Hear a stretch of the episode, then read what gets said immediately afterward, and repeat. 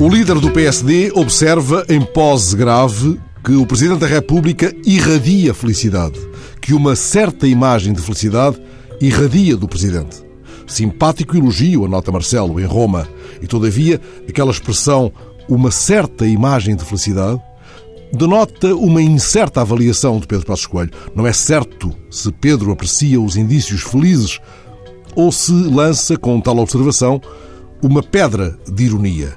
Mas Marcelo opta por valorizar a constatação. Mal fora, observa Marcelo, mal fora que o Presidente irradiasse infelicidade, azedume, má disposição com a vida e com os portugueses. Portanto, conclui Marcelo, que bom isso ser reconhecido, haver um elogio ao Presidente que irradia aquilo que deve irradiar.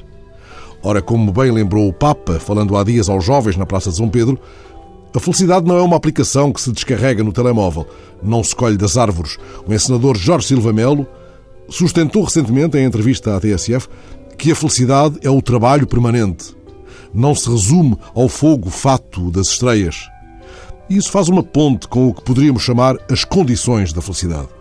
Em 2010, o senador brasileiro Cristóvão Buarque, que chegou a ser ministro da Educação, apresentou e viu aprovada pela Comissão de Constituição, Justiça e Cidadania do Senado aquela que ficou conhecida como a PEC da felicidade. PEC quer, neste caso, dizer proposta de emenda à Constituição. E Cristóvão Buarque conseguiu fazer aprovar uma emenda ao artigo 6 da Constituição brasileira, incluindo a referência à felicidade.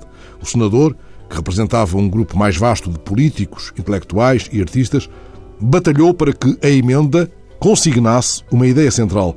Todos os direitos previstos na Constituição convergem para a felicidade da sociedade. O tema volta a estar na ordem do dia na sessão solene do 25 de abril. O deputado do PAN citou no Parlamento o exemplo distante do botão e agitou a bandeira do Índice de Felicidade Interna Bruta.